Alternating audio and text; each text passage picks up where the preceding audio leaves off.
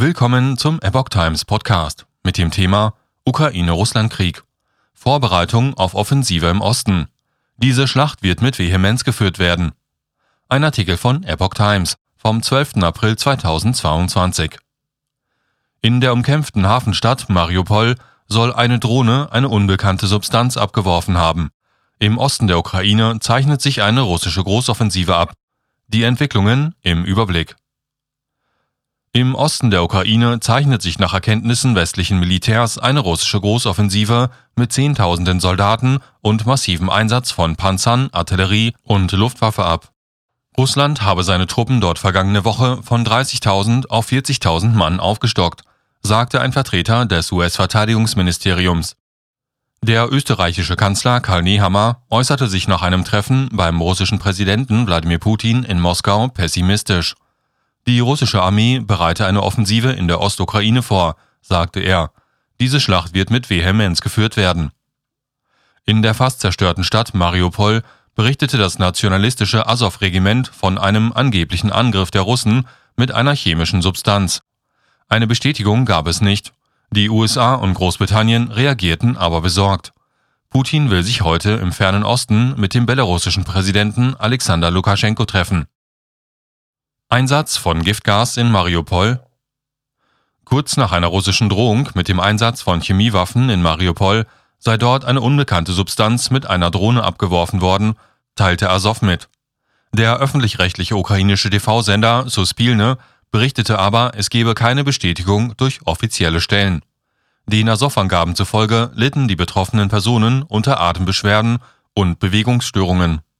Der ehemalige Azov-Commander Andrei Beletski berichtete von drei Personen mit Vergiftungserscheinungen. Die westlichen Staaten haben Moskau vor ernsthaften Konsequenzen gewarnt, falls es in dem vor fast sieben Wochen begonnenen Krieg Chemiewaffen oder andere Massenvernichtungswaffen einsetzen sollte.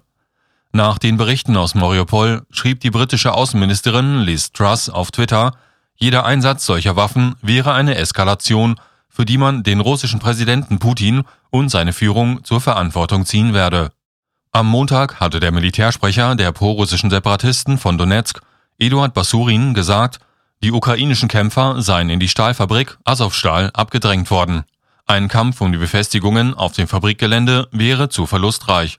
Deshalb sollte man auf chemisch bewaffnete Truppen setzen, sagte er. UN fordert Untersuchung zu sexueller Gewalt. Die Frauenrechtsorganisation UN Women fordert dringende unabhängige Untersuchungen zu Vorwürfen sexueller Gewalt im Ukraine-Krieg. Immer häufiger hören wir von Vergewaltigung und sexueller Gewalt, sagte Direktorin Sima Bahus bei einem Briefing des UN-Sicherheitsrats am Montag. Diese Anschuldigungen müssten unabhängig untersucht werden, um Gerechtigkeit und Rechenschaft zu gewährleisten, sagte sie weiter. Die Brutalität gegenüber ukrainischen Zivilisten, massenhafte Vertreibungen und der Einsatz vieler Wehrpflichtiger und Söldner seien ein Alarmsignal. Bahos hatte zuvor im Nachbarland Moldau mit Kriegsflüchtlingen gesprochen.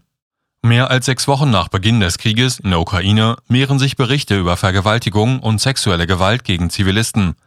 Die Menschenrechtsbeauftragte des ukrainischen Parlaments, Ludmila Denisova, hatte russischen Soldaten Vergewaltigungen Minderjähriger vorgeworfen. Die Angaben konnten zunächst nicht überprüft werden. Sie appellierte an die Vereinten Nationen, diese und andere Kriegsverbrechen zu untersuchen. Von vergewaltigten ukrainischen Frauen berichtete auch der Leiter der Militärverwaltung von Kriviri, Alexander Wilkul. Zu den Opfern im Gebiet Cherson zählten demnach etwa eine 16-jährige alte Schwangere und eine 78-jährige Frau. UNICEF Ukraine-Krieg ist Albtraum für Kinder. In den knapp sieben Wochen seit dem russischen Einmarsch sind in der Ukraine nach Angaben des UN-Kinderhilfswerks UNICEF mindestens 142 Kinder getötet worden. In Wirklichkeit dürfen die Zahlen allerdings deutlich höher sein, teilte die Organisation mit. Die Justiz in der Ukraine selbst sprach am Dienstag von mindestens 186 getöteten und 34 verletzten Kindern und Jugendlichen. UNICEF verwies zudem auf die vielen Minderjährigen, die entweder mit ihren Familien geflüchtet seien oder weiter im Kriegsgebiet ausharten. Der Krieg ist weiter ein Albtraum für die Kinder in der Ukraine, sagte UNICEF-Nothilfekoordinator Manuel Fontaine einer Mitteilung zufolge. Zelensky klagt über fehlende Waffen.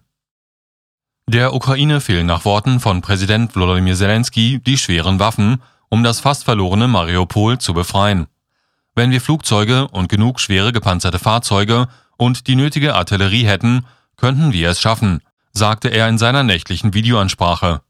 Es sei zwar sicher, dass die Ukraine irgendwann die Waffen bekommen werde, die sie brauche, aber nicht nur Zeit geht verloren, sondern auch das Leben von Ukrainern, beklagte Zelensky. Auch er sprach von möglichen Chemiewaffenangriffen Russlands. Dies sollte für ausländische Staaten Anlass sein, noch härter auf die russische Aggression zu reagieren, so Zelensky. Durch den Krieg sei die Ukraine das am stärksten minenverseuchte Land der Welt, behauptete der Präsident. Über der Großstadt Charkiw warfen russische Einheiten nach Angaben der Gebietsverwaltung sogenannte Verzögerungsminen ab, die erst auf Bewegung reagieren. Die Angaben ließen sich zunächst nicht überprüfen. Durch Artilleriebeschuss wurden in dem Gebiet mindestens acht Zivilisten getötet. Vor der großen Schlacht im Osten. Das Kommando der ukrainischen Armee in der Ostukraine teilte mit, man habe im Gebiet Donetsk an sechs Stellen russische Angriffe abgewehrt. Die Ukraine unterhält dort besonders starke Truppen, die seit 2014 die Front gegen die von Moskau gelenkten und ausgerüsteten Separatistenrepubliken Donetsk und Luhansk halten. Die russische Armee werde voraussichtlich versuchen, diese ukrainischen Verbände einzukesseln und zu überwältigen, sagte die Sprecherin des Weißen Hauses, Jen Psaki. Die US-Regierung verwies darauf, dass Moskau erstmals einen Befehlshaber für den Feldzug in der Ukraine bestimmt habe, den Armeegeneral Alexander Dvornikow.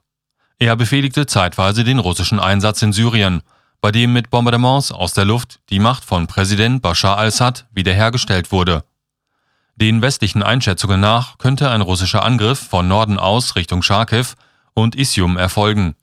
Satellitenbilder zeigten von Isium einen kilometerlangen Konvoi mit Fahrzeugen zur Unterstützung von Infanterie, Kampfhubschraubern und Kommandostellen, sagte ein Pentagon-Vertreter.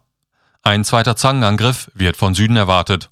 Der ukrainische Außenminister Dmitry Kuleba fühlte sich bei den kommenden Schlachten bereits an die Panzerschlachten in Südrussland im Zweiten Weltkrieg erinnert.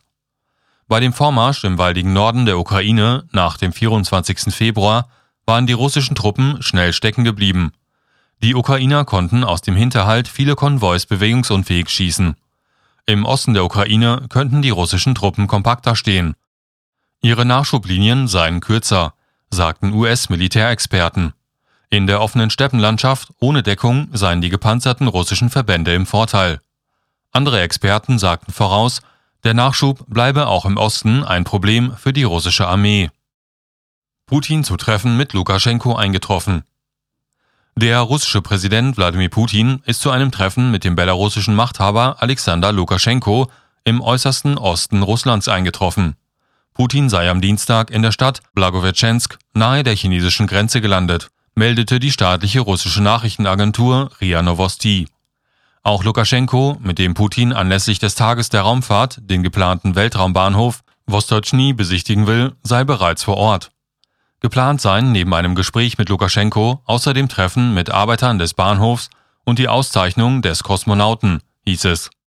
Anschließend will Putin erstmals seit Beginn des russischen Angriffskriegs gegen die Ukraine vor fast sieben Wochen die Fragen von Medienvertretern beantworten. Seit dem Kriegsbeginn greifen russische Truppen in der Ukraine auch von belarussischem Gebiet aus an. Das wird heute wichtig. Bundespräsident Frank-Walter Steinmeier besucht heute das östliche EU- und NATO-Mitglied Polen, das Millionen von Flüchtlingen aus der Ukraine aufgenommen hat